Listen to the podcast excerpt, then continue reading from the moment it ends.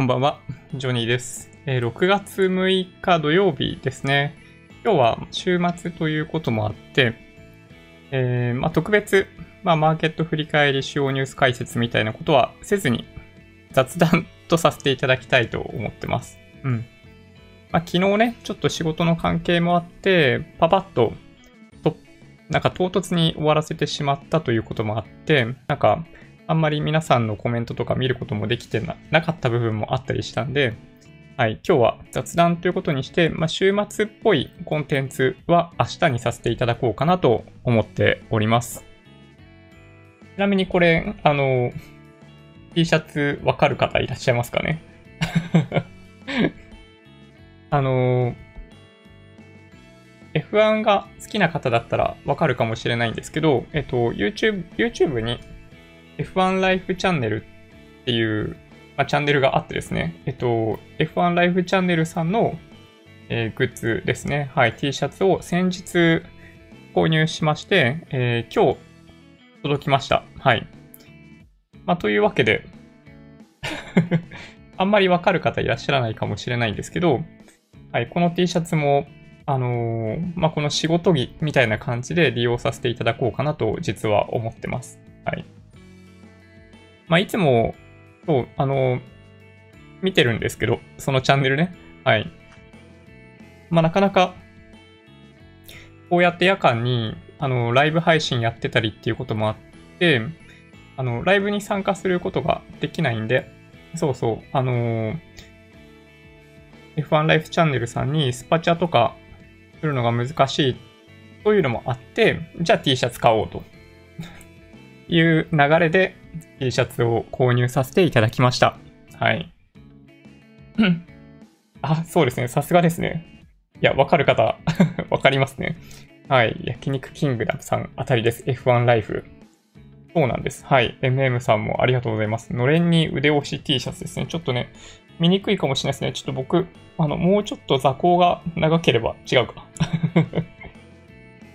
で実はですね、S サイズを購入したんですけど、えっと、あ普段あんまり何も考えずにいつも S サイズを選んでしまうんで、まあ、S を選ぶべきなんだろうと思い込んでたんですけど、なんかもしかしたら S サイズちょっと小さめで、うん、なんか女性でも大丈夫なサイズになってるのかもしれないですね。うん。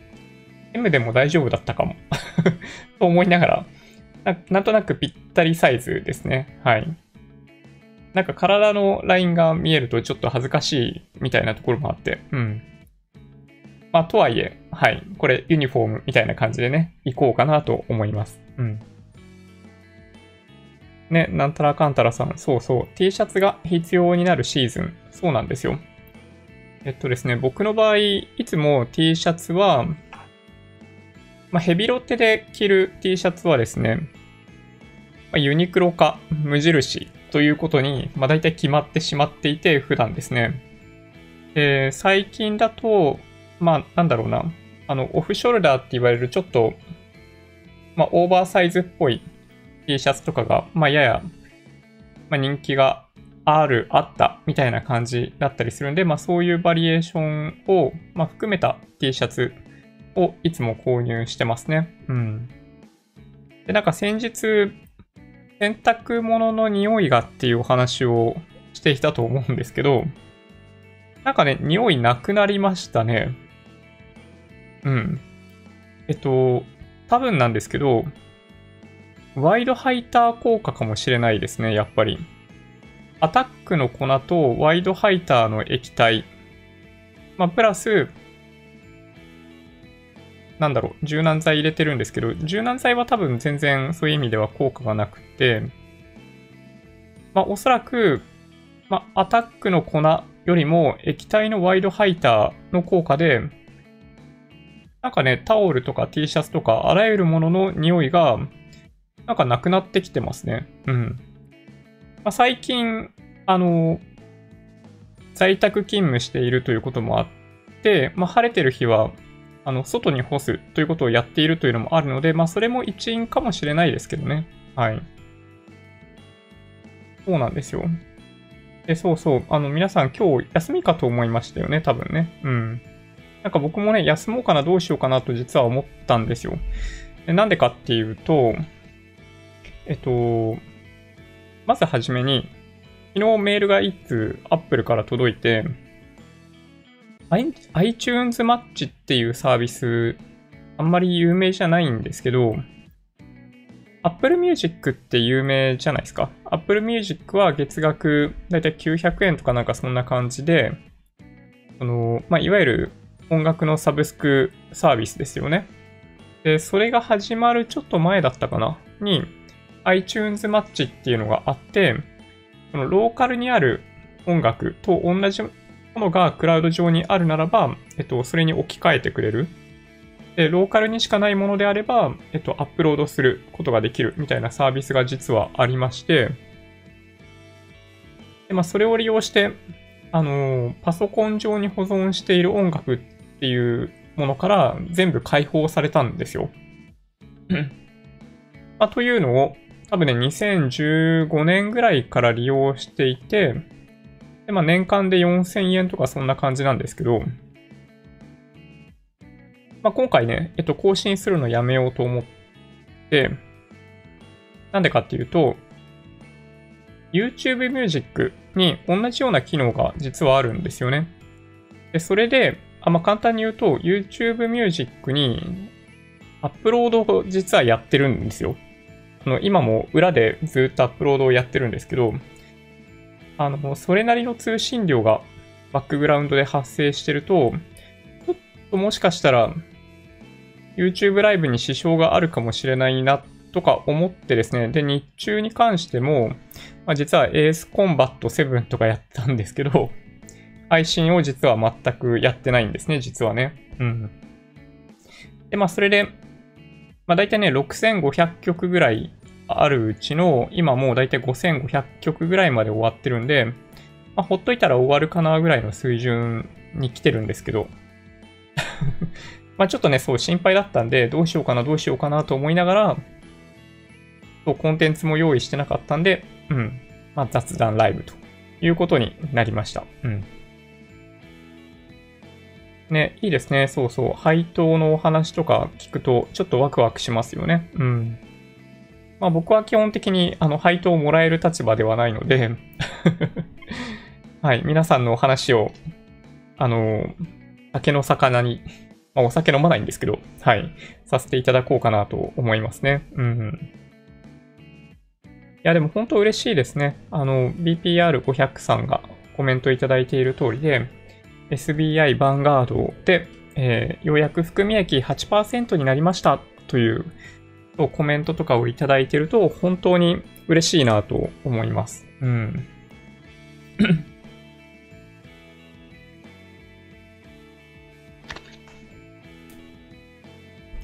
まあやっぱり、そのドルコスト平均法、その積み立て投資で、まあ利益がちゃんと出てくるっていうことが、まあ体感的にね、あのー、分かってくると、まあ、安心して投資ができるというか、よりほったらかしにできるようになるんで、なんか本当にいいなと思いますね。うん。最近、ね、含み益見るの楽しみになってきましたよ。そうそう、含み益ね、もう15%ぐらいとかだったかなその全体のところでいくと。うん、だったような気がする。なんか今出ないな。まあ、いいか。みたいな感じですね。はい。含み損でもたくさん買えるとはいえ、やはり含み益になった方が精神的に安定しますよね。うん。本当にそうだと思いますね。ね。3月はやっぱりドキドキしましたよね。1万6000円で本当に止まってくれんのかどうかもわかんなかったし、いや、本当に何を頼りにね、買い続ければいいのかっていうのが、まあちょっとわかんない状況だったんで、まあ僕もちょっと早すぎたかなと思いながら買ったんですけど、まあ結果からいくと、まあ良かったなって感じですね。まあ、完全にそこを当てるということはもちろんできてるわけではないんですけど、あの、急落している後半で購入することができたんで、良かったって思いました。うん。アメリカ株はえー、立ち直る時も早いんで、あっという間に含み益増えますよ。ああ、いいですね。そう、僕もね、そう信じてます。うん。ディズニーランドいいですよね。うんうん。そうそう、自粛がね、そろそろ終盤に差し掛かってくるというか、そういうタイミングだったりするんで、なんかね、そういう、なんだろう、人が集まるところにより人が集まるみたいなことが、まあ起こるかなという気がしますね。まあディズニーランド屋外なんで、まあ、さほど心配する必要はないのかなって思いますけど、ね。どうなんでしょうね。うん。なんか、まあ、なんだかんだ言って、まあ、ライブハウスみたいなところからはね、感染したっていうケース結構ありましたけど、それ以外であんまりね、ないですもんね。うん。まあ、通勤の電車はみんな、誰も喋ってないんで、感染する方がいらっしゃらないのかもしれないですけど、ね、どうでしょうね、ディズニーね。うん。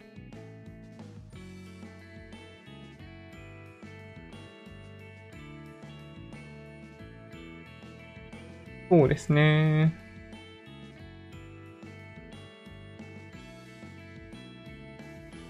マシューさん、こんばんは。今日もよろしくお願いします。ダウもあげましたね。えー、ジョニーさんをはじめ、下落時に一気に飛び込めた方、おめでとうございます。ありがとうございます。まあ、ちょっとね、あの、人に勧められるわけではなかったっていうのもあって、購入している時に、真似しないでね、真似しないでねっていう話をさせていただいてましたけど、そうなんですよね。うん。まあ、どこまでやっぱり落ちるかっていうのがわかんない中で勇気を持ってで自分だったらポジション取れるんですけど、まあ、それを人に勧められるかと言われるとちょっとやっぱ難しいんで、そうなんですよね。うん。まあ、ラッキーかなと思いますけど、たまたまこの下落に入る前に、ある一定額の債券を保有していたっていうのは、まあ、ラッキーだったかなって思いますね。うん。トニーさんは、イルコさんのチャンネル知ってます？はい。もちろん知ってます。はい。あの、イルコさんの大ファンですね、僕はね。はい。イルコイルコさんのことを知ってなかったら、あの、あの口ぶりはないですね。あの言い方はないですね。はい。そうなんですよ。多分ね、兵庫かなんかに住んでらっしゃるイルコさん？あの、めっちゃ嬉しいですって 有名なイルコさんですね。うん。なんかね、ライティングとか、えっと、カメラのお話とかは、まあ、イルコさんから学んでいる部分が僕は実は多いですね。うん。まあそうだからね、イルコさんにもなんかどこかで恩返ししたいなってよく思ってますね。うん。すごいね、お世話になってるチャンネルっていうのがそういう意味でいくといくつかあって、まあ、今お話ししたように、この T シャツの F1 ライフチャンネルさんと、その今土屋さんにコメントいただいたイルコさんのチャンネル、まあ、カメラ系ですね。えー、あとは、まあ、もっとやや広めっていう、ななんだろうな、まあ、ガジェット系幅広くなんですけど、前にもお話ししたことがあると思うんですが、まあ、ドリキンさんですね。うん。ドリキンさんもなんかね、そういう意味でいくとね、なかなか、なんか、恩返しできてなくって、悩ましいんですけどね。うん。まあ、こういう時間帯に YouTube ライブやっちゃってるんで、人の YouTube ライブになかなか参加できないみたいなのはちょっとありますね。はい。ユニクロ U の T シャツはセールになったら毎年大量購入しています。お買い得。ああ、太田さん、ありがとうございます。いいですね。うん。ユニクロ U は僕も大のお気に入りで、まあ、毎シーズン、あの、予約購入しているぐらい、ユニクロ U を買ってますね。もしかしたら、このチャンネルでもユニクロ U の T シャツご紹介したことあるかもしれなくて、別のチャンネルでもやったことあるかな？もしかしたら。ね、ご紹介したことあるんですけど、そうなんですよね。生地の感じはすごいしっかりしていて、えっと、まあ、デザインも綺麗で、なんだろうな、すっきりした感じのデザイン。まあ、T シャツなんで、まあ、そこまでわかんないといえばわかんないんですけど、非常にいいですね。コスパが非常に高いと思います。なんかね、唯一挙げるとすると、なんかユニクロの T シャツって、まあいいんですけど、首、首のところとかの、なんか、ここの幅がね、ちょっとね、広いんですよね。で、そこがもうちょっと、あの、狭くなってくれると、なんかもうちょっと繊細な感じがするんで、まあ僕はいいなと思ってるんですが、まあ、そういう若干の改善点はあるとはいえ、ユニクロ用、ユニクロ U の T シャツは、ま、最強ですね。特に今年に関しては、なんかね、エアリズム素材を利用した T シャツというものが販売されていて、ま、これがね、いいんですよ。なんか見た目的に若干、あの、ツヤ感が出ていて、ツヤ感あってややふんわりした感じに見える。柔らかい感じに見える風合いがとても好きですね。うん。ちょっとね、ぜひ、あの、なんかスマホかなんかで見ていただけると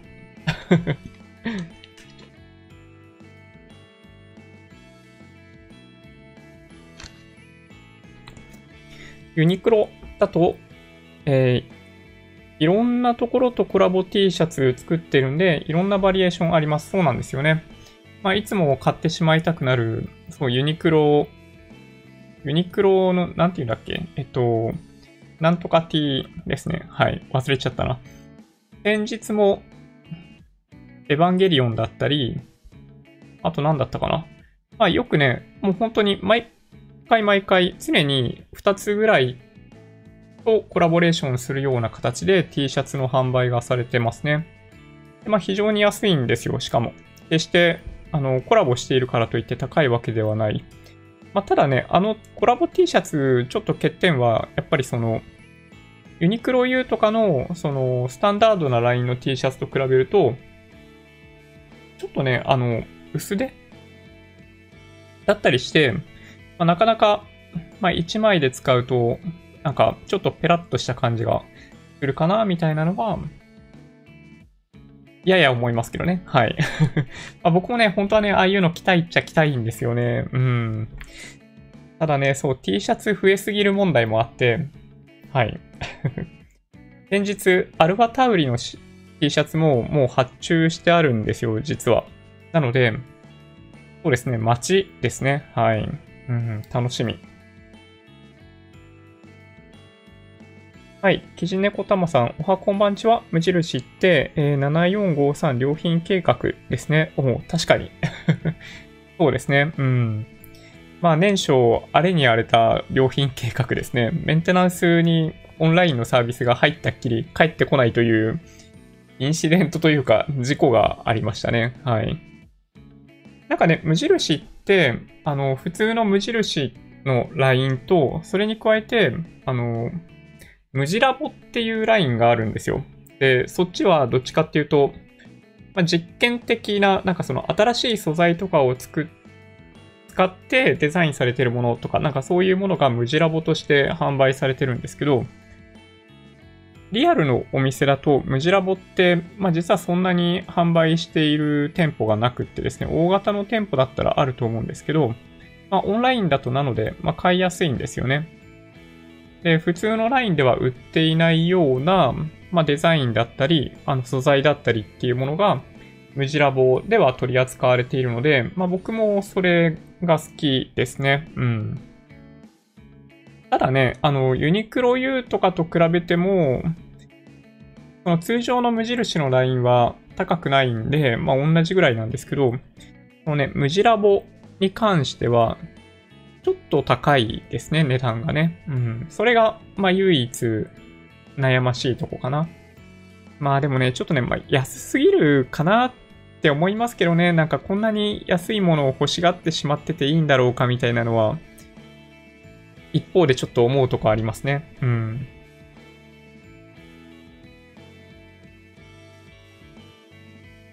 外で干すのが最強。あ、やっぱりそうですよね。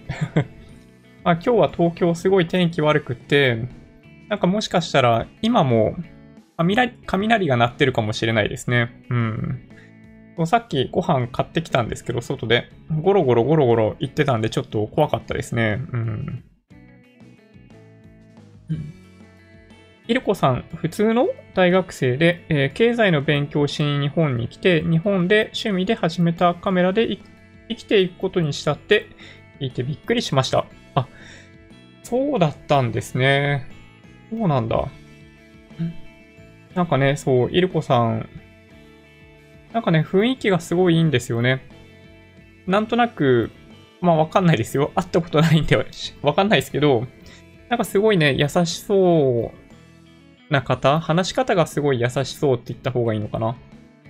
ね、それで本当に、なんかね、うん。まあ僕の場合特にライティングかな？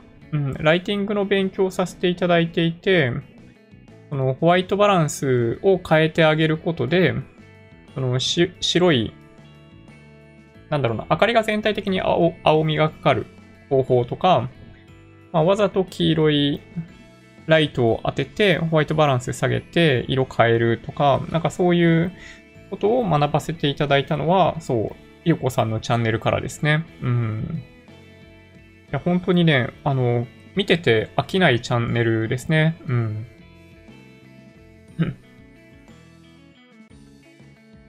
洗濯乾燥機を使うと乾燥時に菌を飛ばしてくれるんではないかと勝手に期待しています。なるほど。まあでも熱が入るんで、なんか飛ばしてくれそうな感じしますよね。そういう意味ではね。うん。ああ、やっぱそうなんですね。土屋さん。ありがとうございます。エースコンバットってゴキブリ退治の薬みたいですね。言われてみると、まあ確かにそうですね。うん。コンバットといえばって感じですね。はい。はい。ユミッシュさん、こんばんは。なんたらかんたらさん、私は未だにハードディスクに音楽や写真を詰め込んでいます。うん。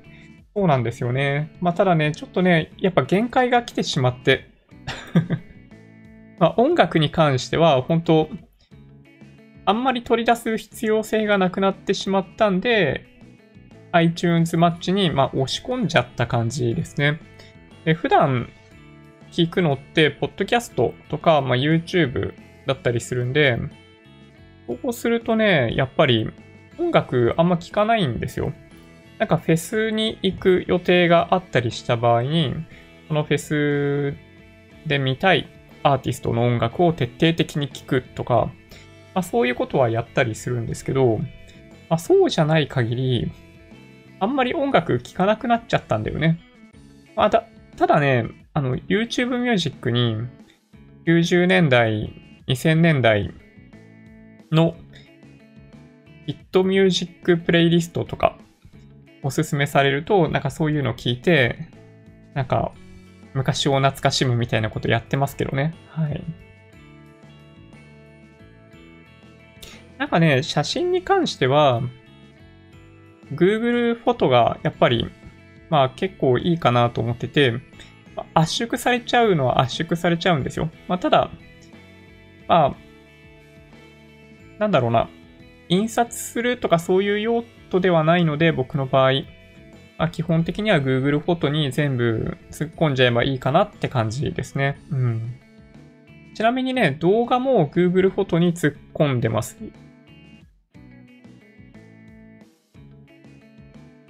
あ、ちょっと、やばいやばい。なんか、遠くの スマートスピーカーが勝手に反応している。これ止まってくれるかな？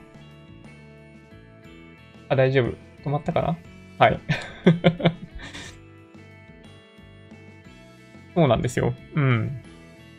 まあ、圧縮されちゃう部分はもちろんあるし、4K 動画とかは保存できないんですけど、あの、フル HD、あの 1080p までだったら、Google フォトにそのまま保存ができるんで、僕はね、Google フォトに全部突っ込んじゃってますね。うん。写真も動画も全部。うん。いや、本当いいですよ。解放されましたね。そういう意味でいくとね。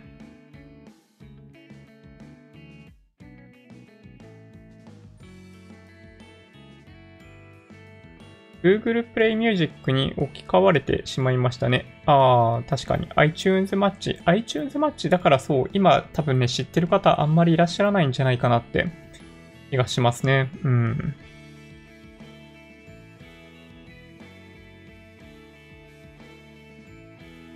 64ケムシさん。この配信のおかげで助かっている人は自分も含め多そうですね。そう言っていただけると本当ね、嬉しいですね。うん。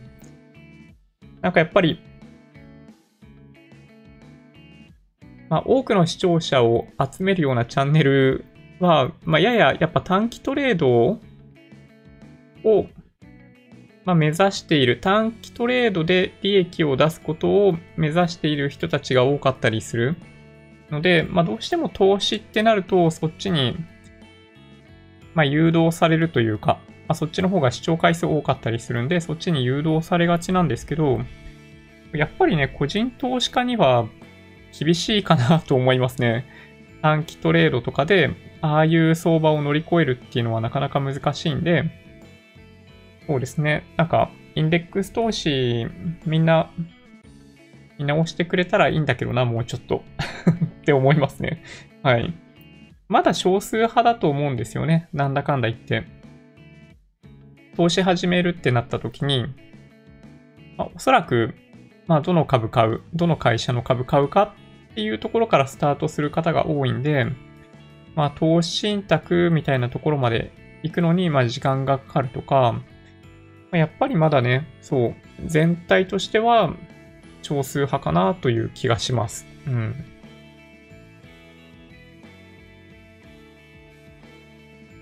外国債券見てなかったけど、5月すごい上がってますね。FRB が買うから。えっと、まあ、そうですね。そういうタイミングもありましたね。うん。ただ、足元では債券売られてるかもしれないですね。うん。まあ、今、リスクオンみたいな状態に入ってるんで、債券売り、株買いみたいなことが起きてますね。うん。投資している人が幸せになる世界が到来するといいですね。投資で儲かった人が周りの人に投資を進めてみんなで資産を増やせる世の中を目指しましょう。そうですね。はい。まあ、ピケティさんの話にあるように、まあちょっと皮肉な話といえば皮肉な話なんですけど、まあ、資産が生み出す利益ってやっぱ大きいんですよね。そう、だから、まあ、今の世の中では、まあ、投資による資産形成っていうのが、まあ、世界的に見ると、スタンダードだと思うんですよね。で、少なからず、ある程度以上の資産を持っている人たちで、投資してない人ってちょっと考えにくいことを考えれば、考えにくいことを考えれば、うん。やっぱり、どんなに、まあなんだろうな、まあ少しでも生活に余裕資金があるという方は、そうですね、1ヶ月1万円でもいいんで投資に回してみてもらえるといいんじゃないかなって思いますね。うん。はい。メグジャパンさん、こんばんは。あ、ジョニーさん、髪の毛切りましたか？後頭部が見たくてテレビの後ろに回り込んだ私。後頭部 見えますかね？そうそう。あの、一応ね、毛生えてますね。自分でも見てないんで気がつかないところに、気がつかないところにハゲがあったりとかするかもしれないですけど、はい。ちなみにね、髪は切ってないですね。うん。特に何も変わってないです。うん。多分ね、湿気によってだいぶ髪型が僕変わりやすいんで、まあそれかもしれないですね。うん。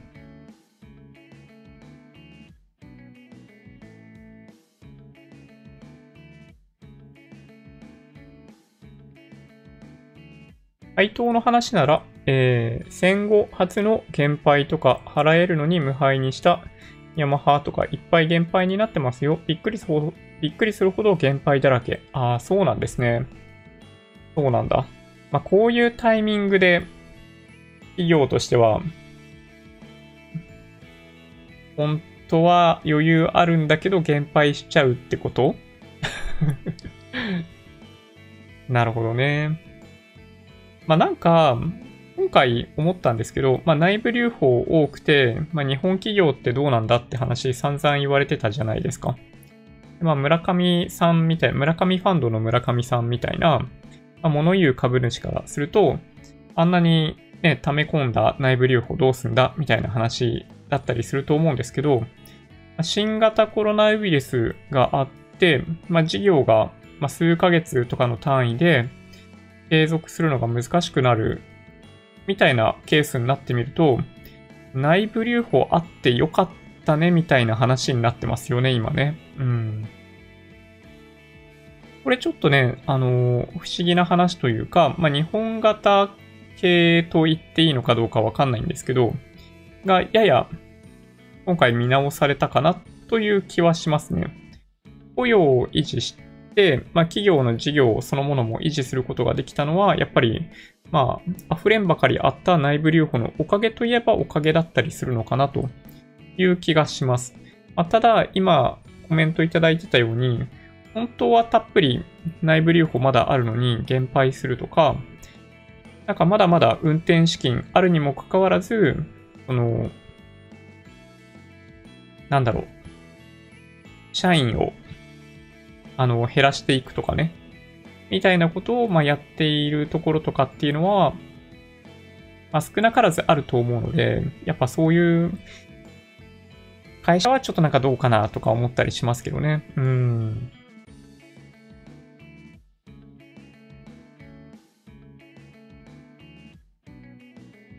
はい。みよみよさんこんばんは。昨日は8時に寝ていた。めちゃめちゃ健康的ですね。うん。いや、いいと思いますよ。早寝早起き、ほんとね、いいと思います。生活のリズムが崩れると、なんかね、頭痛くなったりするんで、やっぱり。うん。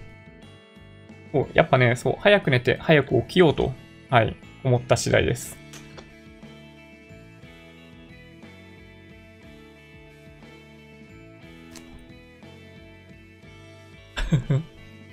千谷さん。積み立ての方は含み損が解消された時点で面白くないので見ていないです。うん。見なくてもリートだけはマイナスなのがわかる。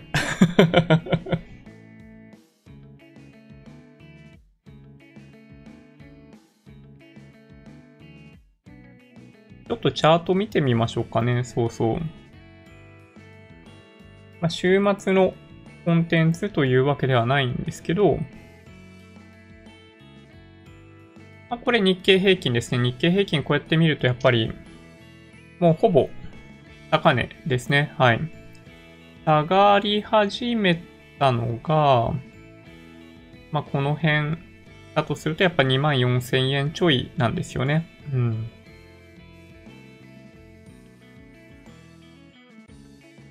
そういう意味でいくと、リートが、まあ、高かったのが、まあ、大体でも同じですね、基準としては。この辺ですね。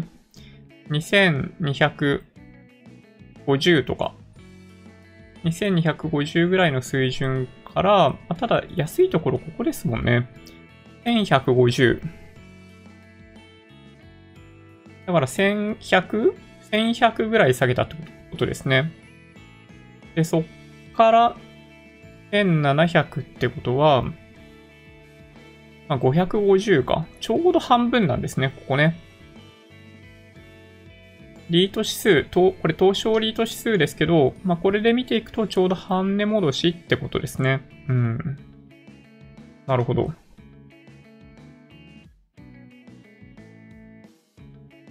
ちょっとね、日経平均とかと比べると戻りが悪いですね。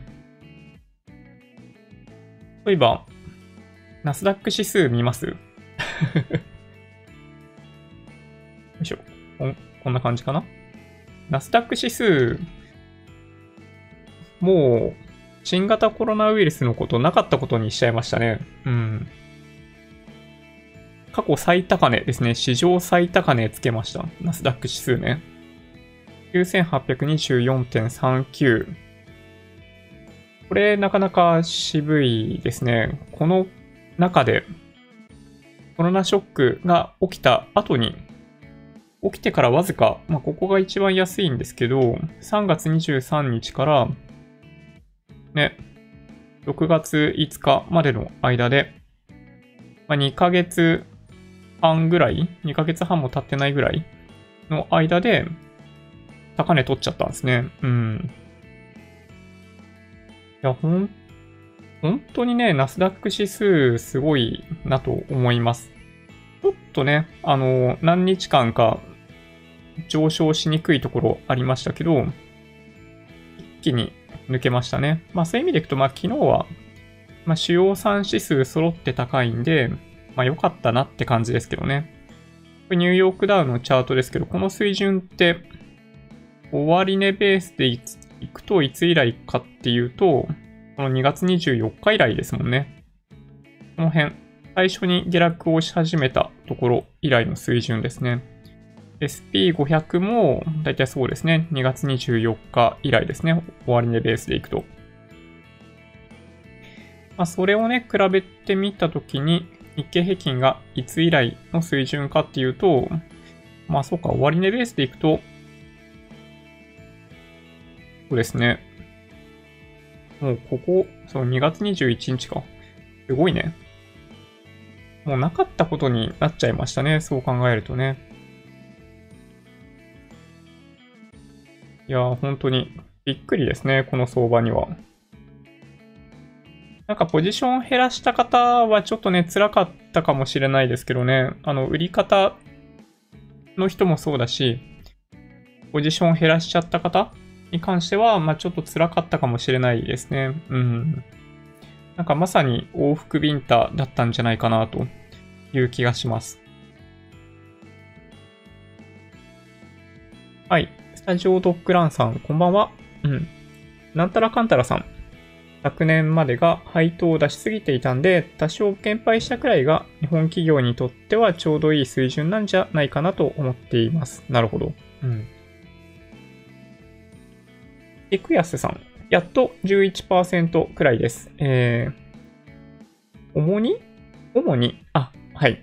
アメリカの ETF、ここで恐る恐る買って、えー、含み益えー、出てきましたが、今度は基準価格が下がるのが怖くて買いにくくなりました。うん。まあ、ちょっとね、今のタイミングまで、そう、指数が上がってしまうと、ちょっとどこで買おうかなってもうなっちゃいますよね。うん。いや、本当にね、難しい。まあ、あの、下落の時に買ってた人たちって、まあ僕もそうでしたけど、まあまだ早いとかね、そうそう、まあ、落ちるナイフ掴んでるみたいな感じに、やっぱ結構言われていたわけですけど、箱を開けてみたら、まあ、落ちてるナイフだったけど、まあ、大丈夫だったってことですね。うん。まあ、最初のタイミングでいきなり、このナイフを掴みに行ってたら、ちょっとまずってるんですけど、そうですね。あの、まあ、3月に入って、3月の、ま、2週目とか、3週目ぐらいに買ってる人たちは、本当まあ、そうですね、かなり高くなってますね。だって一番安いところ、日経平均16,600円とかで、ここから2万2000円だから、6000円 ?6000 円ぐらい上げてるんですよね。6000円か。30%ぐらい上げてるってことか。底値からね。うん。いや、本当にね、恐ろしいですね。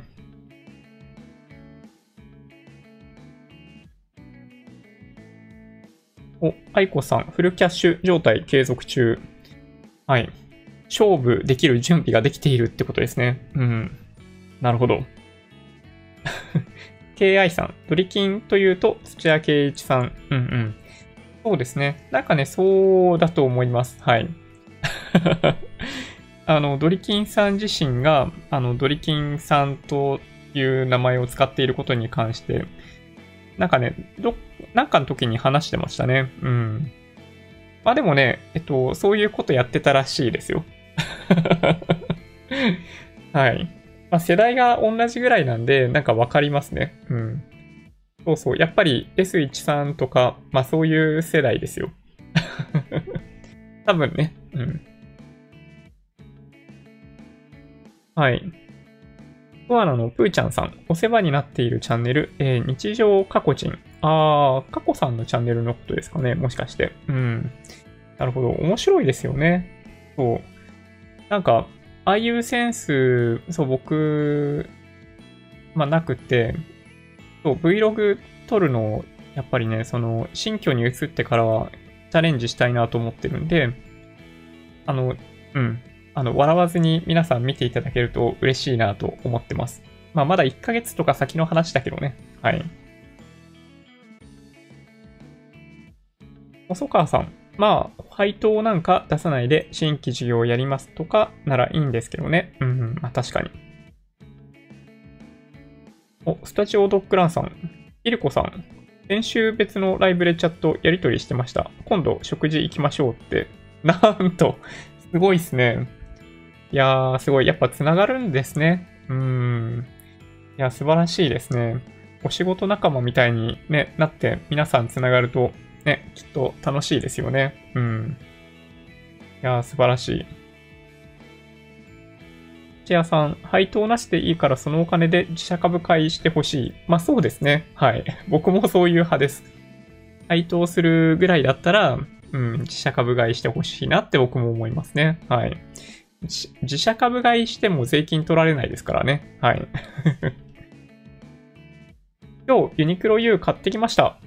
シルエットがちゃんとトレンド捉えていていいですよね。そうそうそうなんですよ。はい。太田さん、やっぱ、ね、いいですよね。ユニクロ U ね。なんかね、最近出してほしいアイテムといえば、あのー、まあ、パーカーなんですけど、またパーカーかよって感じかもしれないですけど、あの、だいぶ昔に買ったグレーのパーカーが、だいぶクタッとしてきていてですね、そろそろ買い替えたいなと実は思ってます。はい。ただね、あの、ないんですよ。そう、そうなんですよね。なんか、ユニクロってずっとスタンダードなアイテムを扱ってくれているようなイメージがあるんですけど、ユニクロ U とか、まあ僕の場合、あの、XS とかを買うことがあるんで、そうするとですね、最初の段階で買わないとなくなっちゃうんですよね。これね、あの、まあ、やや体が、まあ、小柄な人あるあるだと思うんですけど、まあ、逆のパターンもそうかもしれないですね。はい。体のサイズが大きい方ももしかしたらそうかもしれない。うん。なんか大体残ってるのって、まあ M もそうなんですけど、まあ、L なんですよね。大体ね。うん。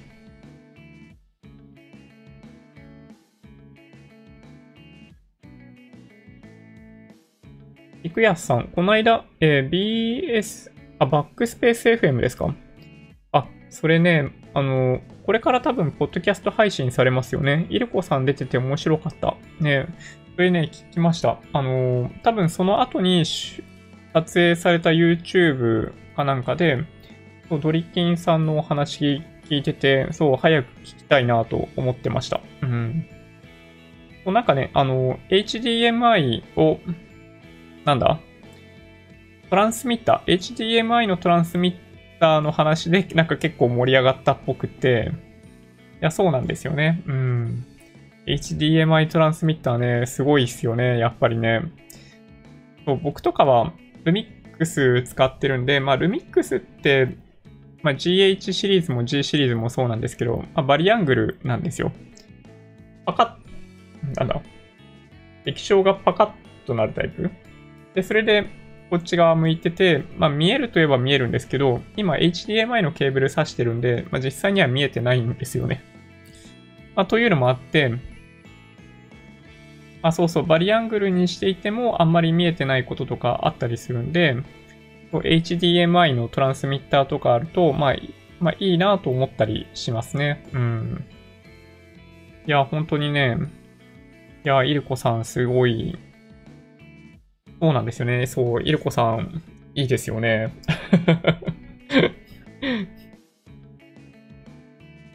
いや、本当に、あれそろそろ配信されますかね、ポッドキャストでね。うん。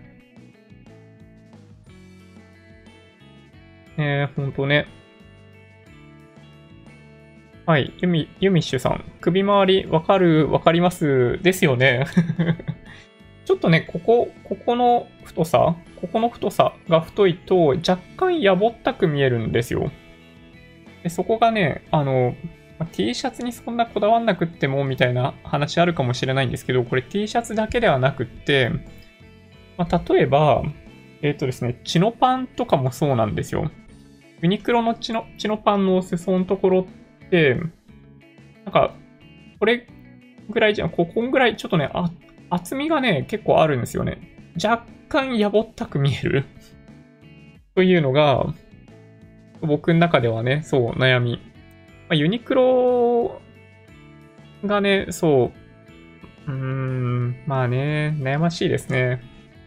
まあ、多くの人の体のサイズに合うデザインよということで、まあ、ウウルトラ、なんだ、スキニーデニムとか、まあ、買ってる僕とかは、まあ、もしかしたらユニクロでお買い物してる人の中としては、もしかしたら少数派なのかもしれないんですけど、やっぱりなんかもうちょっと繊細な感じのデザインにしてもらえると、まあ僕は嬉しいんですよね。うん。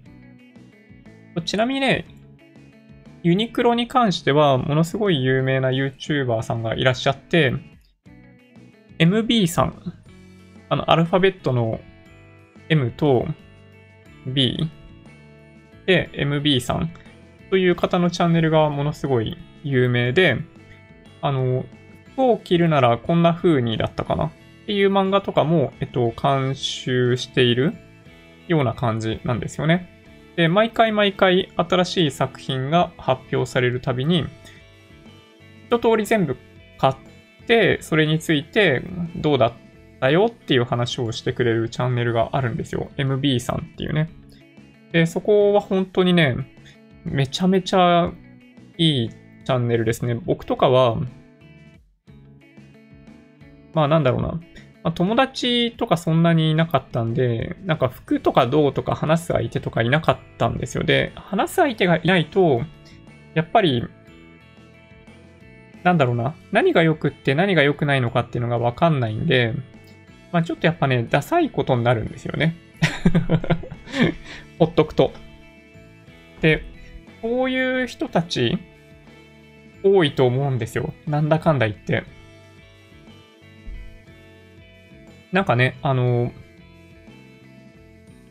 まあ、カーストみたいな話でたまに揶揄されますけど、まあ、学校の中にもなんかそういうのがあるわけじゃないですか。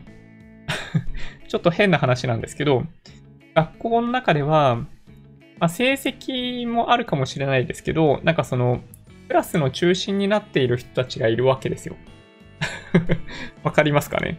でそういう人たちって、まあ、自分のなんかそういうものにある程度なんか自信とかがあって、なんか友達多くって、なんか週末とか遊んでて、なんかこれがいい、あれがいい、まあ勝手なイメージですけどね。そういうやりとりがある中で、えっと、何がかっこいいのかっていうのが分かってくるじゃないですか。で僕の場合そういうのがないんで、あの、やもすると、あの、滑稽な感じになるんですよね。で、ただ、えっと、まあ、そういう方多いと思うんですよ。で、先ほどご紹介した MB さんのチャンネルっていうのは、あくまで、その、服というものに対して、ロジカルに説明をしてくれるんですね。これがね、とってもわかりやすいで、何をすれば、その、かっこよく見えるのか。で、何をしたらかっこ悪く見えるのかっていうのが、てもよくわかるんですよ。まあ、とてもよくわかるのは特にそのさっきお話しした、その服を着るならこんな風にっていう漫画の、まあ、特に最初の方ですね、最初のなんか3巻ぐらいとか読んでると本当にわかりやすいんですよね。なんかそのシルエットの話だったり、その色の使い方だったり、えっと、フォーマルなカラーとカジュアルなカラーみたいなお話とかね。まあ、とかがあって、そう、すごい面白いですね。いや、本当に。いや、そうなんですよ。そう。あのチャンネルもそこそこお世話になってますね。うん。まあ、しょっちゅう見るっていうわけではないんですけど、うん。ジョニーさんの真似して、えー、SP 500かな ?1557、24000円で100口、えー、買ってましたお。かげさまで現在プラス100になりました。あおめでとうございます。週明けに1回手放します。本当にありがとうございました。ハートマンさん、いえいえ、こちらこそありがとうございます。ね、SP500 ですよね？1557ね。ちょっと見てみようかな。57。あー、スパイダー SP500 ですね。1557。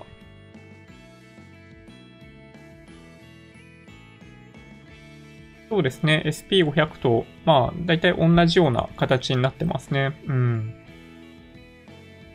なるほど。まあね、ETF も、まあ、いいっちゃいいっすよね。やっぱりね。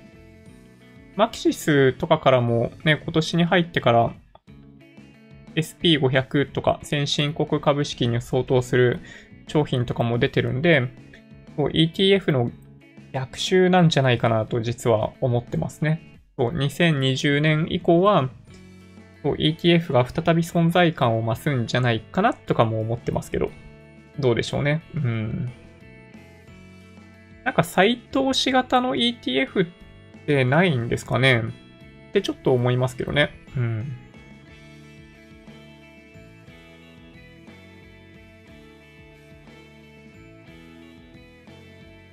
はい。宇治茶漬けさん、こんばんは。こんばんは。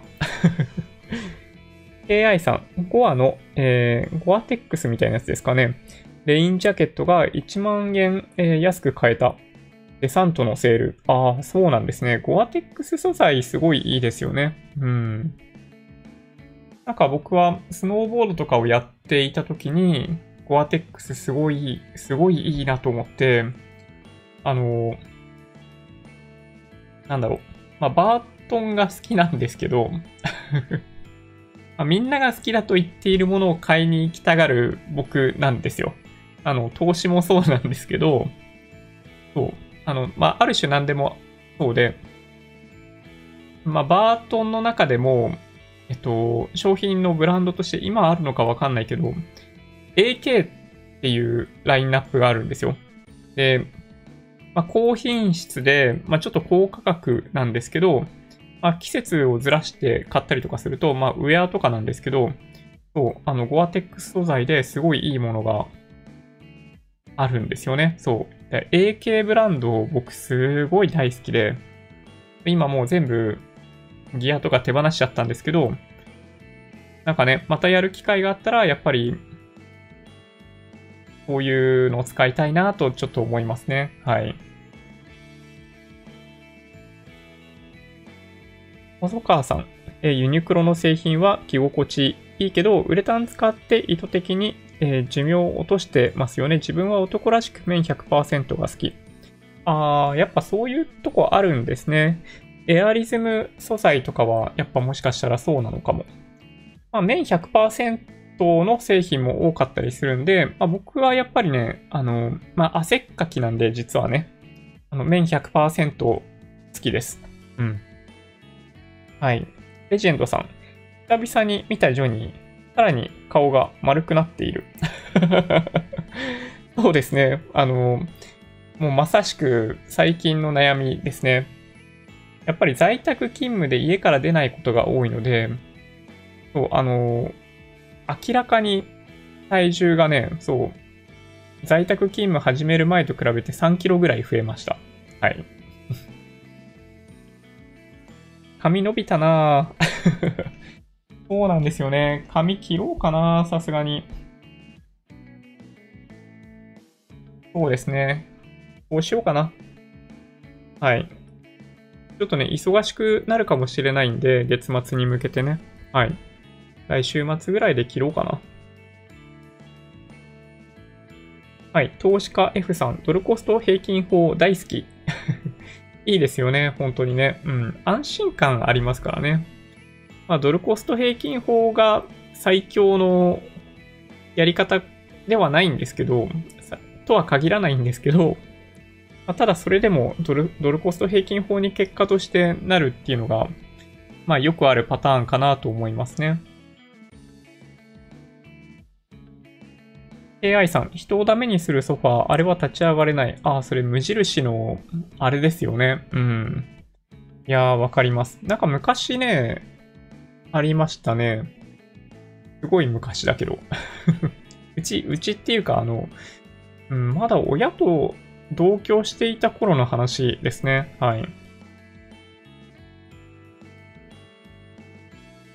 そうですね。あ、太田さんわかります？そう、ムジラボ。ね、いいですよね。ムジラボあると、そうそう、なんか、新しい製品ないかなって見ちゃうんですよ。うん。レジェンドさん。ジョニーはチョコレート食べるの？チョコレートはあんま食べないですね。あの、おやつはほぼ食べないです。はい。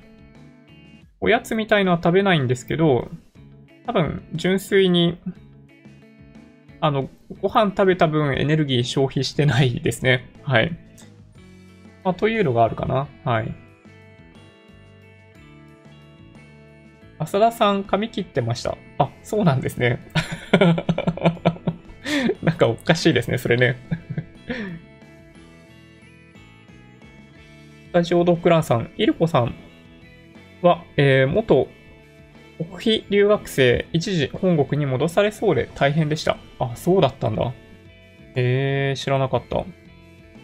みおみおさん、今日のマネ戦、いいこと言ってました。ああ、そうなんですね。ちょっと後で見てみようかな。ラルーさん、スポクラ2ヶ月ぶりに行きました。体が動かん。ああ、やっぱり。やっぱそうなっちゃいますよね。あれ、どんなことをやられてるんですか？あの、有酸素運動系ですかね。僕はね、あの、まあ、ジムに行っても、本当に最初の20分ぐらい、ストレッチとバイクとかやって、えっと、まあ、昔ね、行ってた頃は、まあ、ジム行って、なんかどっちかっていうと、スポーツをやってましたね。そう、昔はバドミントンのコートがあるところに行ってて、で、ちょっと前、ちょっと前って言ってももう何年も前なんだけど、は、カッシュのコートがあるジムに行ったりしてましたね。うん。なんかね、僕はね、やっぱ、道具を使うスポーツの方が、まあ、性に合うというか、まあ、体力そのものはあんまりないんで、なんか道具でなんかやる方が好きですね。うん。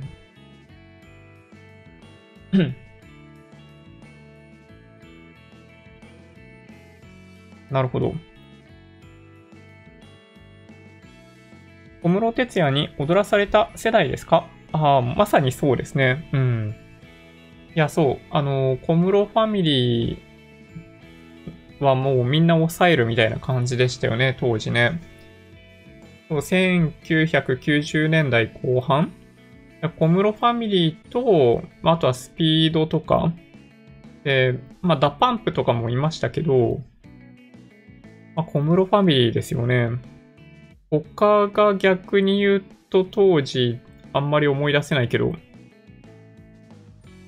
ね。あー、でもそうだな。相川七瀬とか。あ、パフィーとかね。えっ、ー、と、あとは誰かな。男性だと、あの、ビーズ、ラルクシェール、グレー、まあ、ミスチル、ミスチルずっとね、やってるけどね。うん。そんな感じかな。ね。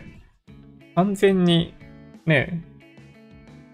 まあ多分、まあ見ている方は多分同世代かなって気がするんだけど。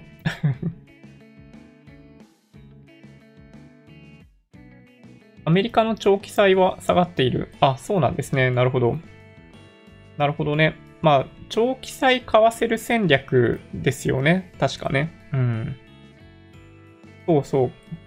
なんかね、そんな感じだったような気はします。うん。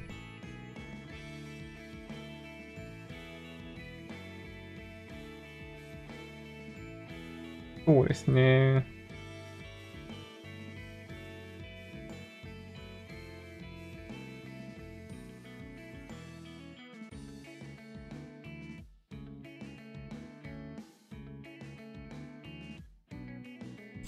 なるほど。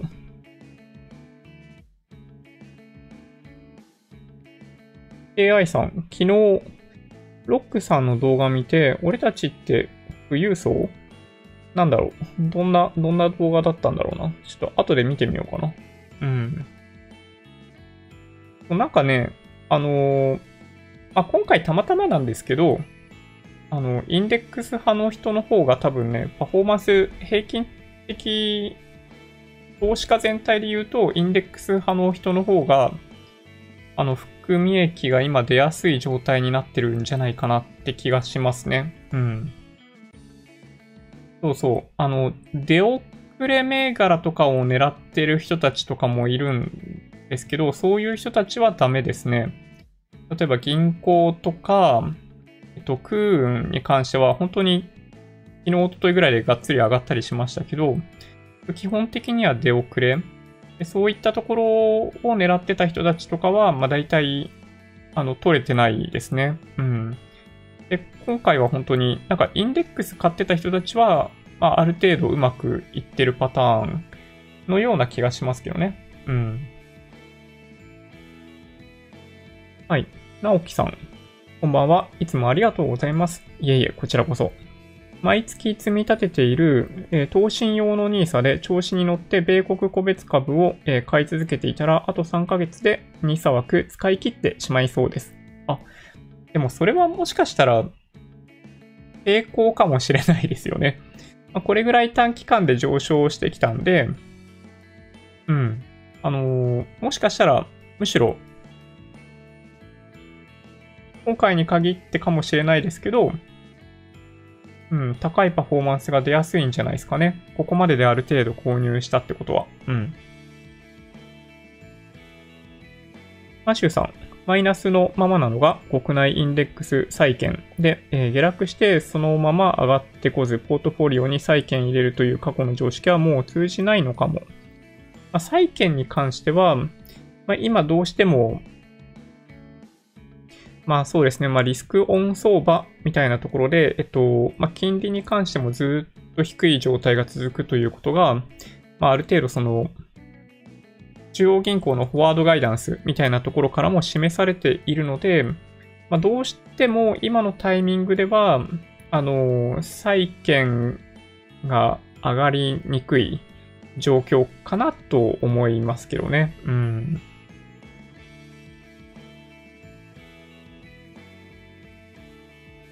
なるほど。はい。今治空さん、今更こんばんは。いえいえ、こんばんは。AI さん、下がっているからヘッジになっている、えー、正しい投資と思います。そうですね。うん。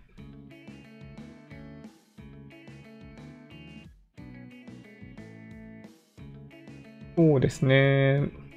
細川さん、周りに NISA やイデコくらいはやっておけと言ってるんですが、全く相手にされませんね。ジョニーさんが言ったら、言ったなら、みんな話聞くんだろうな。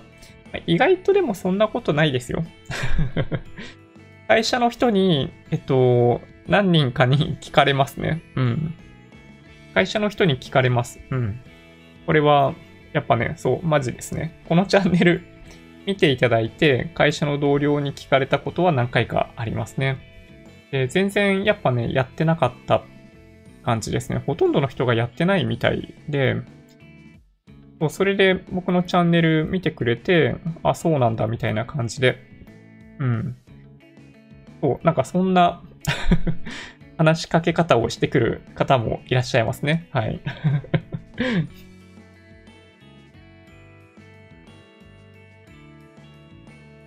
1000円カットと700円の、えー、白髪用カラーで安くスッキリしてます。こんばんは。あ、岸さん。いいですね。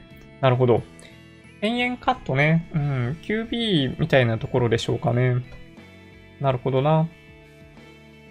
そう、なんかね、家の近くの美容室に行くなら行こうかなと思ってるんですけど、ね、どうしようかな。悩んでる。うん。AI さん、えー、ダンさんが、えー、日銀の国債の購入に怒ってるけど、あの人分かってるのかな？うーん、まあなんでしょうね。えっと、ある一つの側面から見たときにどうっていう話をしてるようなんですよね。なので、まあだから、まあ、簡単に言うと、その日銀のその債券買うのやめた方がいいってすごい言っている。で、あんなことするべきじゃないって、まあ、おっしゃってますよね。うん。で、3月の急落の局面で、まあ、日銀もそうですけど、FRB も、その、まあ、政策金利一気に下げるとかやってたじゃないですか。で、それに対して、えっと、あんなことは絶対にやっちゃいけないっていうふうにおっしゃってましたね。うん。そう。まあそういう考え方もあるのかなとは思いますけど、そういう考え方もあるのかなと思うんですが、まあそうですね。ちょっとやっぱり、なんかその中央銀行の政策に対してのそのダンさんのコメントっていうのは、なんだろう、否定をするんですけど、えっと、なんか、じゃあ何をしたらいいのかっていうことはおっしゃっててくれてないので、ちょっとそこが残念といえば残念ですよね。うん。で、実際に結果からすると、その日銀だったり FRB の施策、もちろん財政支出もガンガンしているわけですけど、によって、まあ、株価っていうのは、まあ、これぐらいのスピードで返ってきたことを考えれば、あの時に、あの、金融政策を実施していなかったら、今この世界はどうなってたかって考える方が、僕は怖いなと思いますけどね。失業者がそれこそものすごい増えて、あの、まあ、それによる自殺に追い込まれる人も今よりもはるかに多いみたいなこともまあ、想像できなくもないので、まあ、やっぱりあの時行った中央銀行の、まあ、政策っていうのは僕は良かったんじゃないかなってやっぱり思ってますけどね。うん。そうですね。まあ少なくともそうですね、その国債を誰が買ってるのかみたいなところはあんまり知らないのかもしれないですね。うん。みおみおさん。寝すぎも頭痛くなります。やっぱそうですよね。確かにね。うん。よく正しい生活を僕もしないといけないですね。なんで外国債券上がってるのを、外国債券が上がっている。債券上がってるんですか？あ、そうなの？債券上がってるのかな？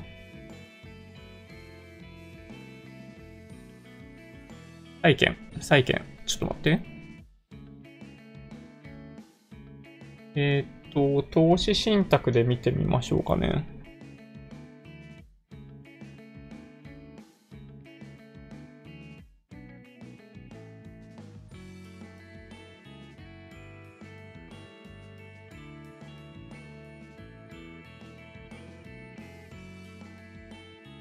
マキシスリムの先進国債券とかにしてみましょうかね。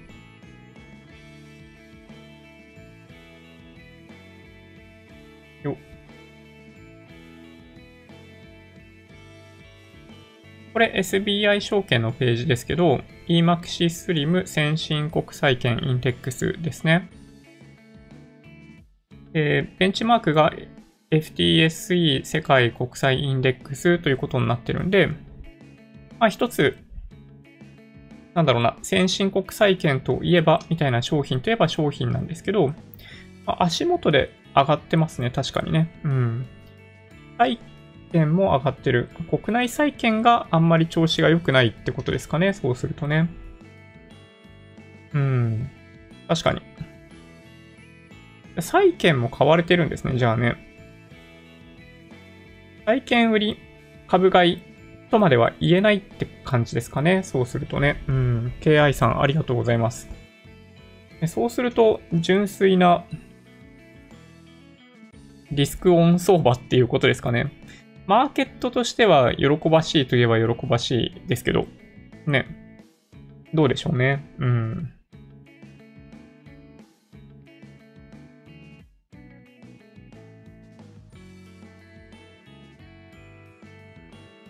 そうですね。ナスダックの最高値更新させたのは僕です。土屋さん。あの、更新、あの、株価の上昇をさせる前に、YouTube ライブでおっしゃっていただけると非常に嬉しいなと思っております。はい。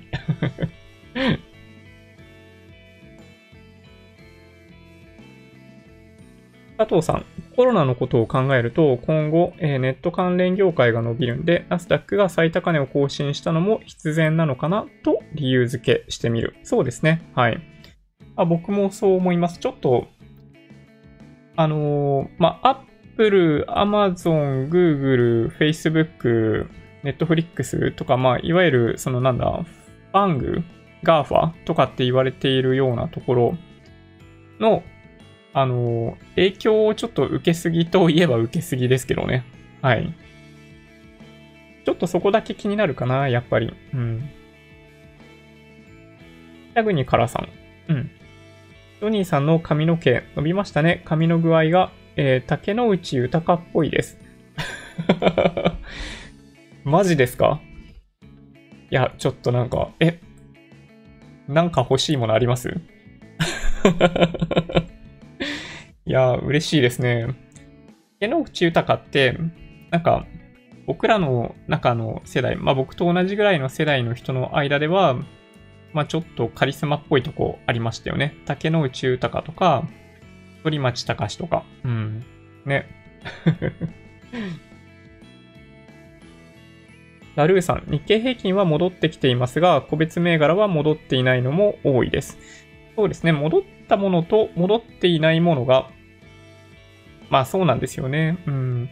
まあやや先物先行で戻ってきたところもあるんで、まあ大型株中心でしょうかね。ただ一方で、あの、マザーズについては、まあ連日高値を更新するような状態にもなってるんで、まあ結構選別されてるのかなという気はしますけどね。はい。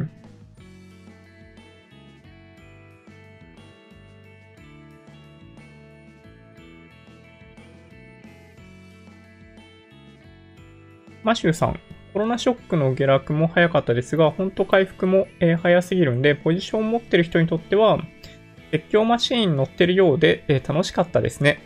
確かに そうですね。本当に、あのー、まさにジェットコースターですね。うん、高いところまで行った後の下落がすごくって、で、その後一気にまた戻るっていうね。その下落してるところで、まあ、今回はですよ、まあ、次回同じような相場があった時に同じように買ってうまくいくかと言われると、まあ、ちょっとわかんないんですけど、ね、まあ、変えた人はラッキーでしたね。はい。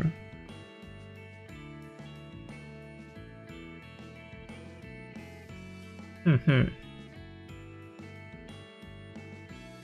なるほどね。は、土屋さん、ちょうど大きなロットで突っ込んだところで上がるという、それちょっと悩ましいですね。なんかあるあるといえばあるある。なんか買い付けのタイミングとか、ちょっとやっぱ嫌じゃないですか？あの、投資信託で、えっと、米ドル、米ドル建ての商品とか買うときって、まあ、まだマーケットが開けてない段階で買い付け入れておいて、で、まあ、それで、あの、その日の夜の相場を見るっていうね。そうちょっと嫌だなと思いますね。うん。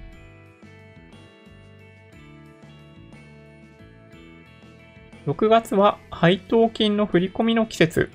なるほど。そうですね。確かにね、木曜さんでいいのかな。うん。久しぶりに山セミ撮影に行きたくなりましたが、もう山セミ撮影できるレンズがない。あ、そうなんですね。えー、過去さんは、えー、昨日ライブしてましたよ。ああ、そうなんだ。過去さん動画ね、なんかちょっと面白いんですよね。なんかあの、なんでしょう。あの、吉田さんと通ずるものがある 気がするんですよ。なんか、なんでしょうね。その、さらけ、さらけ出し方がありのまますぎて、うん、なんだろう。なんか見ててほっとする感じなんかね、あの ちょっと失、失礼な意味ではないんですけど、もちろんね。うん。いや、そうそう。和弘さん。ロニー先生、こんばんは。ドキ。はい、こんばんは。相談なんですけど、自分は、えー、真面目というか、物事をきっちりやらないと嫌な性格で、もう少し適当にやりたいんですが、この性格を直す方法はないでしょうかなんか直さないといけないんですかねなんかそのままでもいいんじゃないかなって思うんですけど。なんかきっちりやらないと嫌な性格っていうのはむしろ強みだと思いますけどね。うん。なんか僕ね、そういうの苦手なんですよ。あの、きっちり一つ一つやっていくのが実は苦手なタイプで、まあ、会社の人たちからは、ま、僕、なんかその自己管理、セルフマネジメントすごいできているというふうに一部の人たちから思われてるんですけど、まあ、実はすっごいズボラで、そうなんですよね。だから、あの、きちっとやる人見ると、あの、すごいなと思うんで、うん。まあ僕は、むしろ、そのまんまでいいんじゃないかなと思いますけどね。なんか、なんだろう。なんか性格って、まあ、なかなかそんなにやっぱ長い期間かけてそこまでなってきたっていうのもあるんで、まあ、変わるものでもなかったりするんで、まあ、できるだけありのまま自分に正直でい続けることの方が、まあ、僕はなんか楽だなって思いますけどね。うん。あんまりなんか無理をしてると、まあ、辛くなっちゃうんで、まあ、という気がしますけどね。うん。まあ、僕は本当になんかズボラなんで、はい。ちょっとなんか、自分を変えたいと思った時に何かをしているというわけではないですね。うん。僕はなんか今やりたいと思っていることをやってるだけ。常にそんな感じですね。はい。ドリキンさんの散財見ていると気持ちいいですよね。本業でいくら稼いでいるのか、太田さん。まあそうですね。まあ実際駐在とかされてるんで、まあそうですね。で、まあ、サンフランシスコサンフランシスコかな？で、まあ住宅、すんごい高いんですよ。とんでもなく高いんですけど、借りるのに。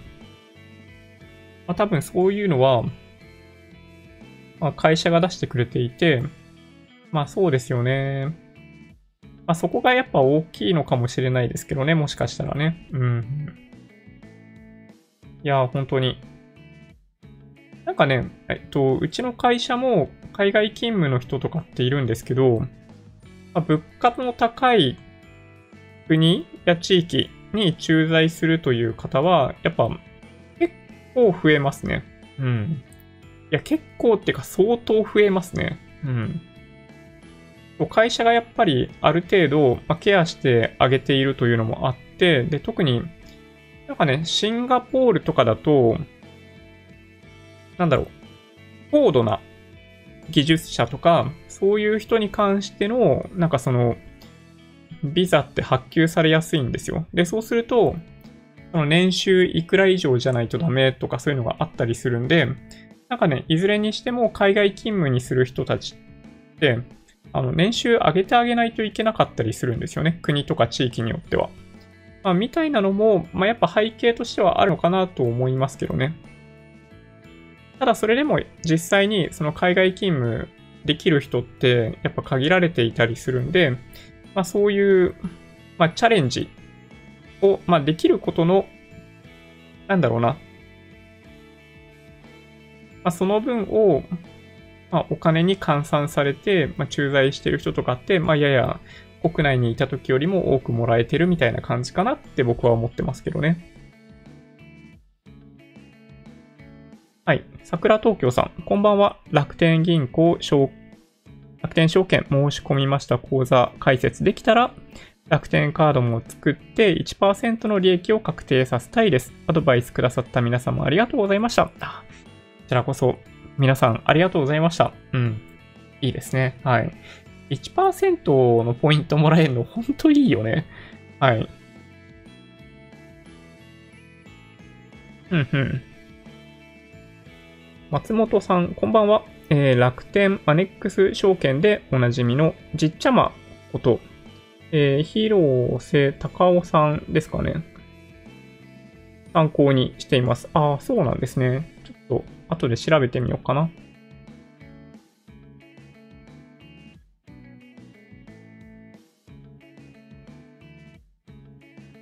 海外系の、えーファストファッションブランドで、えーバカでかい XL と日本人にちょうど良い S サイズを同じ数量だけ入荷する理由がわからない。いつも XL 売れ残っているし。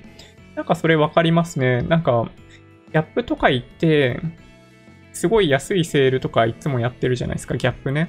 うん。で、XL とかあって、なんかとんでもなくでかいんですよね。ザラとか H&M とか行った時には、僕の場合だからね、あの、やっぱ XS じゃないとダメみたいな感じになっちゃうんですよ。全然ないですね、そう。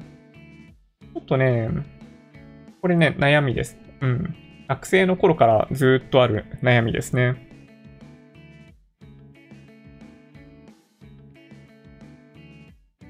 お、あつさん。あ、ありがとうございます。インドから見ています。いつも勉強になります。ああ、ありがとうございます。すごい嬉しいですね。えー、インド、どちらの都市ですかね？すごい気になる。インド、僕は、あの、バンガロールあの、今で言うと、ベンガルールか？にしか行ったことないんですけど、3回ぐらいは行きましたかね？うん。3回ぐらいは行った記憶があります。1回は本当にね、1週間ぐらい行ってたんで、そう。なんか結構ね、いろんな思い出ありますね。うん。懐かしい。1回はそう、デリー経由で、エアーインディアで行ったこともあるんで、そうそう。デリー経由でしたね。デリーの空港は遠くが曇ってて 見渡せない感じでしたけど、空港内の話ですよ。なんかね、いろいろ思い出がありますね。なんかね、そう、インド面白いですよ。うん。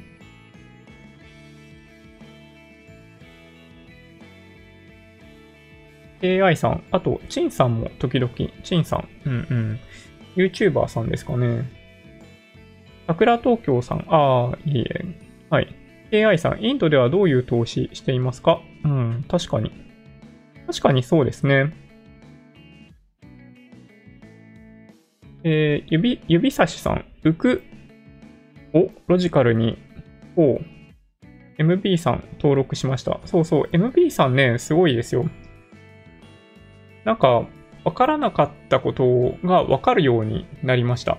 そのファッションについてですね。うん。まあ本当に、まああれだけ見ればっていうとちょっとあれかもしれないですけど、最低限、まちょこっとの投資で、ちょこっとの時間とちょこっとのお金を使って、その見た目を徹底的に、なんだろう、綺麗にしていくみたいなことが実現できるチャンネルだと思いますね。MB さん。なんかね、他で見たことないです。はい。ここまで、なんかロジカルにわかりやすく教えてくれるチャンネル見たことないですね。うん。なんとなくですけど、このチャンネル見ていただいている方には、すごいマッチしやすいんじゃないかなという気がします。MB さんね。うん。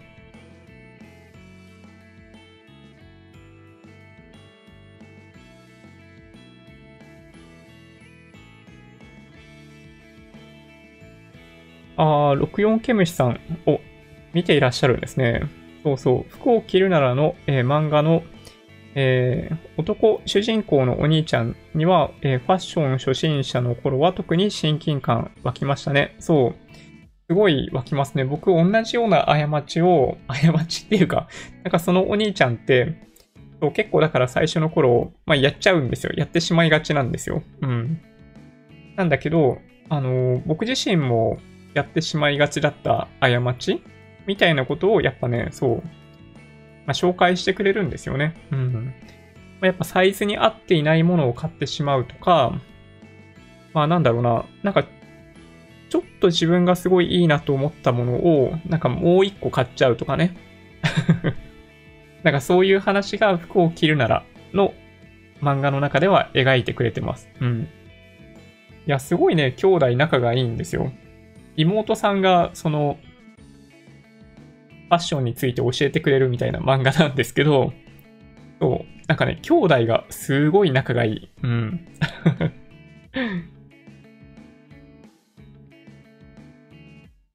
お、ん？メグジャパンさん。お、東京地震？本当ですか？最近どうも、えー地面したが怪しい。先日、三浦半島で、えー、海から異臭がしたという通報を相次いだとか、コロナと災害が重なりませんように。最近震度4レベルの地震多いですからね。うん。まあ地震大国日本なんで、基本的にはね、地震がないということの方がおかしい。ちょっとずつエネルギーをね、発散させていけない、発散させなければいけないっていうことを考えれば、まあ地震がね、まあある程度あっていいのかなみたいなところはありますけどね。うん。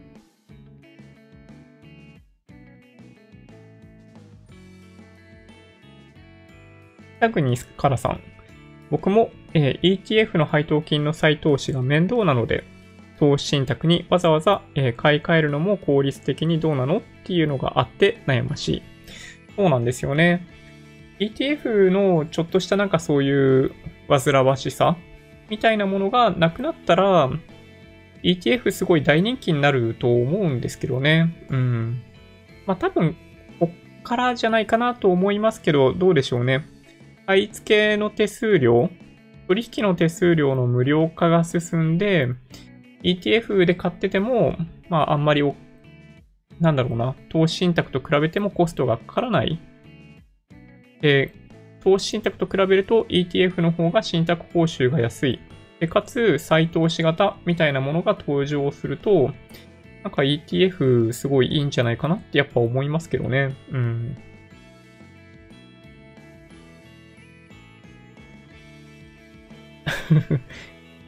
KI さん。AK あるよ、やらんけど。AK いいですよね。そう。ちょっと、あの、まあ、ややマニアックかもしれないですね。まあ、スノーボードやら、やってる方の間ではもしかしたら結構知られているかもしれないですけど、AK はめちゃめちゃかっこいいんですよ。そうね、あの、ちょっと高いんですけどね。はい。のんさん。妻を、えー、楽天証券に申し込もうとしても、写真がうまくいかず結局 SBI 証券に申し込みました。写真。なんかスマホかなんかで撮って送る写真ですかね。なるほど。なんかうまくいかないことってあるんですね。なんかマイナンバーとかも自分で写真撮って送るみたいな感じだったりするじゃないですか。最近ね。うん。そうなんですよね。なんだろう。なんでだろうな。ちょっとわかんないですね。うん。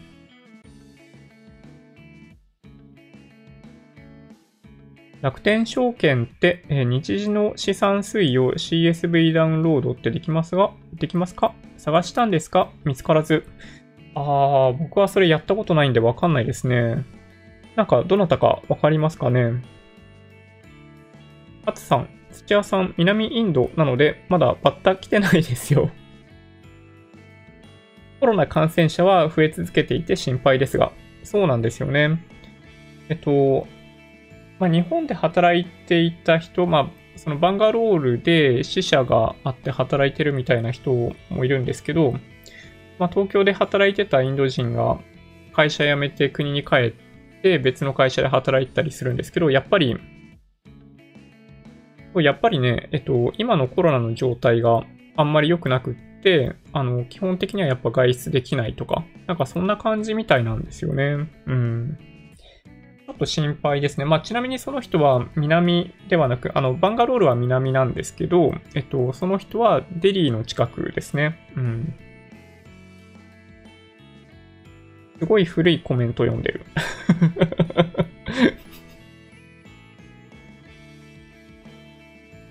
あ、23時半になっちゃうな。そうなんだよね。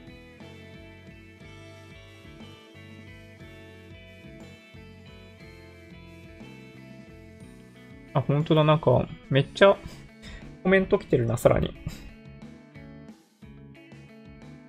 太田さん、今度一緒にラケット競技しましょう。あ、いいですね。そうそう。やっぱね、このチャンネル見てる人たちの、あの、まあ、僕は勝手に想像してるんですけど、皆さん、あの、運動不足じゃないですか？そう、運動、運動しましょう。あの、オフ会とかね、ある時に、やっぱその、なんか投資の話とかばっかりしててもね、しょうがないんで、しょうがなくはないんですけど、そう運動不足ですよね。運動をぜひね、一緒にしましょう。うん。そう、スケボーね、やりたいんですけど、あのね、そう、KI さん、昔のスケボー動画、なんかもう非公開にしようかな。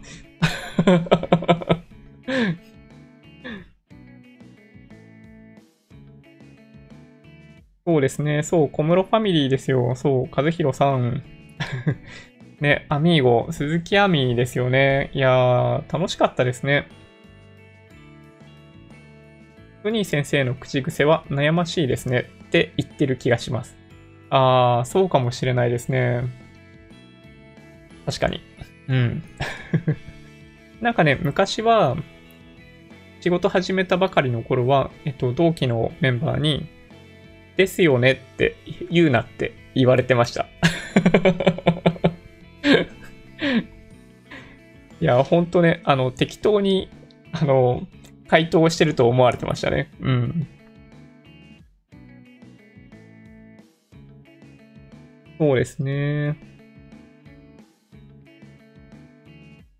トニーさんはこの、なんだこの VUCA ってなんだろう。VUCA とは、Volatility, Uncertainty, Complexity, えー、ほら、あ、あー、あん、読めないな、これ。曖昧さ。アンビギュイティ。なるほど。この中でどのようなスキルやマインドを持って生きていくことが大事だと思いますか？うん。やっぱ自分に正直に、あの、自分がやりたいと思っていることもそうなんですけど、目の前にあってやらなければいけないことを、まあ、一生懸命やる人だと思いますね。うん。なんか、すごい、なんだろうな。まあ、普通のことといえば普通のことなのかもしれないですけど、あの、精神誠意持って目の前のことに取り組むことができるかどうかな気がしますけどね。うん。なんか適当にやってるとすぐ見透かされてしまうじゃないですか。誰からもね。で、適当にやってると、なんかそこのことをあんまり詳しくなることもできないし、やっぱり、まあそういう部分あるかなと思いますね。うん。やばい、11時半過ぎちゃったな。財政破綻の話。マネ戦。ああ、そうなんですね。うんうん。なるほど。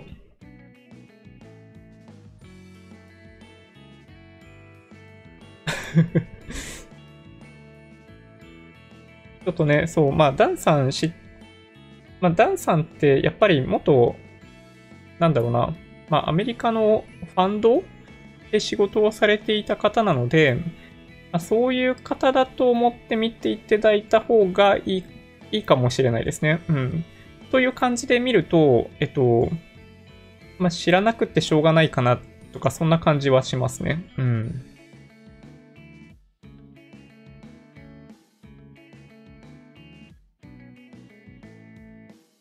まあね、ダンさんはちょっと、まあそう、あの、映像音声の品質がちょっとね、あんまりいけてないんですよね。確かにね。うん。っとね、そう、まあ改善してもらった方がいいような気がするんですけどね、あそこはね。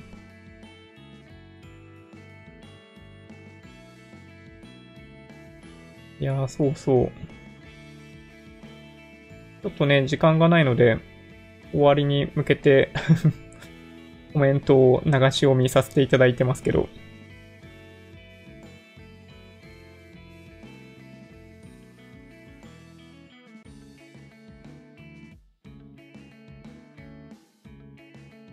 ですね。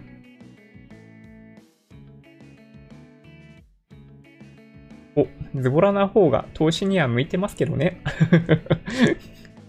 みよみよさん、私も超ズボラ。冷蔵庫に2年前のソース入ってた。わかりますよ。なんかさ、あの、お土産だと思って、ジャムとかよく買っちゃいません？で、一回も使わないとかね。蜂蜜とかってものすごい糖度が高いんで、賞味期限ないんですけど、ジャムとかってダメなんだよね。うん。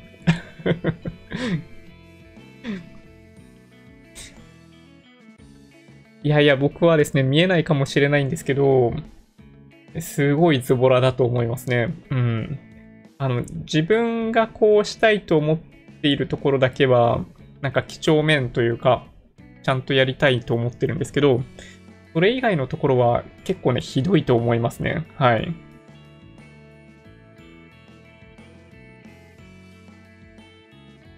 あ、初見の方。はい、こんばんは。はい。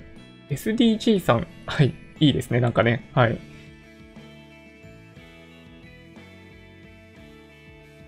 あ、ひまわりそらさん、ちょっとこれ答えておきたいな。質問というか相談があります。手に職をつけたいと思っており、プログラミングをやろうと思ってんで思ったんですが、何を作りたいとか具体的なものが決まっていません。さらに、本業とは全く関係ありません。そんな状態でもプログラミングを学んでも意味ないものですか、えー、意味あると思います。うん。プログラミングで何ができるかを知ると、本業に活かすことも多分できると思いますね。うん。そうですね。あの、何を作ったらいいのか多分ね、わかんないと思います。で、それって結構難しいですね。うん。あだから、やっぱり最初は、まあ、オンライン上に転がっている教材の、なんかそのサンプルみたいなやつを組んで、なんか自分の身近にある何かを解決するっていうところから始めるのもいいかもしれないですね。うん。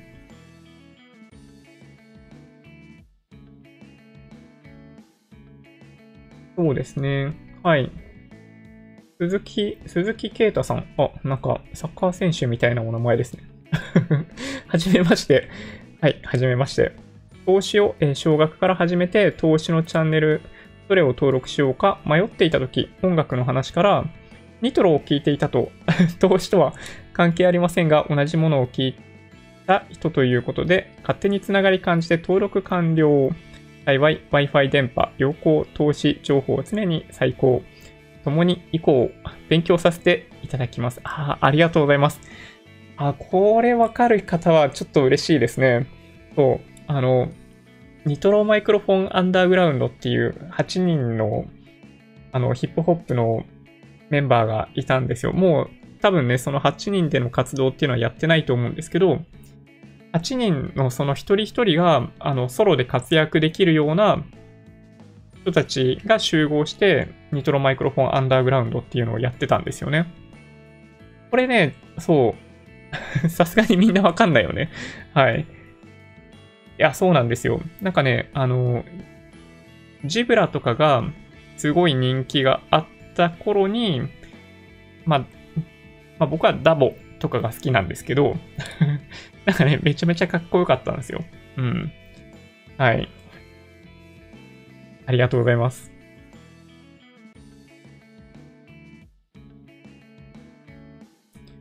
そうですね。そんな感じかなこの T シャツ着てるの初めて拝見しました。里清さん、ありがとうございます。そうなんですよ。ね、あの、最初にちょこっとお話ししましたけど、こののれんに腕押し T シャツ、ここに入ってるんですけど、これね、あの、F1 ライフチャンネルさんの T シャツですね。はい。なんかね、前にチャンネル、あそこのチャンネルの動画で販売してるっていう話やってて、まあいいなって思ってたんですけど、まあ、そのタイミングで購入するのを忘れて、なんかね、3日前か4日前ぐらいに、と、なんか、すごい在庫あると いうことを、この動画の中で話しているのを見て、あ、そうだったと思って、実はとっさに発注しました。はい。いいですね。はい。こんな感じですかね。はい。あ、他にもニトロ聞いてた方いらっしゃるんですね。AKL さん。そうそう、ダボさん、そう、めっちゃかっけえと思って。そうなんですよ。最近ね、聞かないんだけどね、そう。いや、懐かしいですね。うん。